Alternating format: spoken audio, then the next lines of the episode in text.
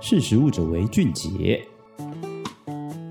Hello，各位听众，大家好，欢迎收听《识时务者为俊杰》，我是陈学。大家喜欢吃韩式料理吗？无论是豆腐锅啊、拌饭，甚至是这几年特别红的这个韩式炸鸡，不知道大家对这些料理是熟悉，然后是喜欢还是不喜欢呢？根据餐饮科技业者 iChef 所出版的二零一九到二零二一年的餐饮景气白皮书的数据显示，韩式料理餐厅在台湾市场近三年内成长了三倍，在异国料理中仅次于对台湾影响深远的日式料理，超过了美式还有东南亚料理。那听到这边可能会观察到，就是平常好像路上的这些餐饮店里面，韩式料理的数量好像真的变多了。但你有想过，为什么在台湾韩式料理的发展会像现在这样子蓬勃发展吗？这其实啊，不是突然之间就突然爆红这样，其实这个是背后是有很多文化还有政策的支撑，才导致现在这样子。首先是韩国政府从二零零八年开始就以全国的力量来推动这个韩食世界化的政策。当时韩国的总统李明博他认为啊，韩国的经济实力日渐提升，但整体的国家品牌价值却不像经济实力一样受到肯定。尤其是在韩国当地啊，连韩式料理都被自己人视为这个廉价的食物。所以啊，为了去振兴这个韩式料理，然后还有来推广这个观光业，这个李明博总统就以系统化、国家级的力道来推动韩食世界化政策，然后这也是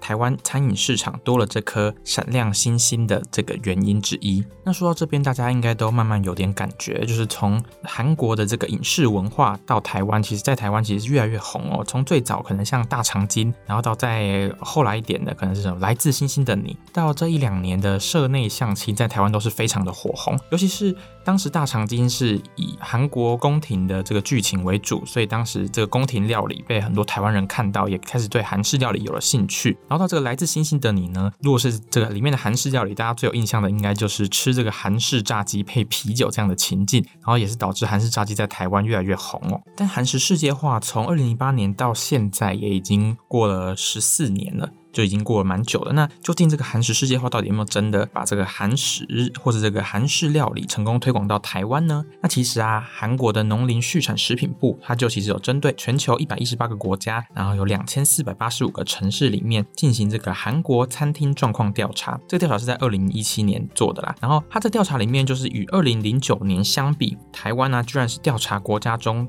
韩式料理店家数增加最多的国家，从原本二零零九年只有二十二家增加到八百五十八家，增加了三十八倍。而他报告中也提出，台湾在地业者所开设的这个韩式餐厅的比例是六十八点二。那用餐顾客呢，有七十八点二 percent 都是台湾人哦。由此可以发现，台湾在这个调查的八年间，韩式料理市场和接触韩式料理的管道都是大幅的成长。包含啊，韩国人来台展店，或者是台湾业者看准韩式料理的潜力而开设这个韩式料理店，都凸显了这个韩流带动韩国饮食文化对台湾的影响。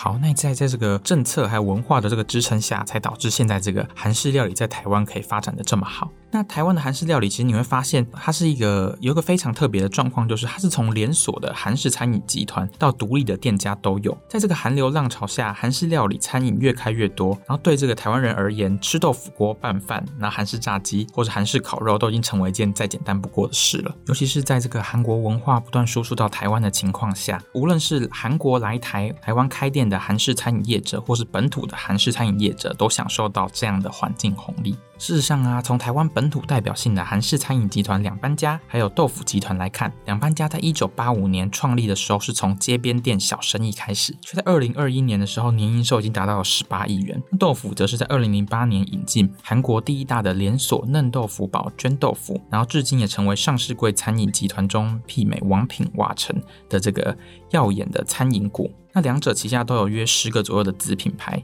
以各种类型的这个韩式料理丰富市场的选择。那除了刚刚提到的政策，还有文化的支撑，其实韩式料理在台湾发展还有一个很重要的幕后推手，就是供应链。为了维持这个正宗的口味，所以韩式料理其实它是高度仰赖进口这个韩国的原物料。那一九九八年起，全台最大的韩食原物料供应商韩记名品味，就是这其中的幕后推手。它目前在台湾已经有成熟的、成熟专业的这个进口供应链，让这个韩式料理在台湾的发展更加畅行无阻。其实我们可以这样子来总结，就相较其他的异国料理，韩式料理在台湾的发展重点不只是好不好吃，或是口味对不对台湾人的胃口，那其实还有文化啊、食材供应链作为靠山，才奠下这个韩食在台湾成功发展的底气。那听到这边，大家有没有很想赶快去吃个韩式拌饭或者是韩式炸鸡呢？那如果想了解更多，就是在台湾的这个韩式料理产业的话，那可以去购买我们最新的这个纸本季刊。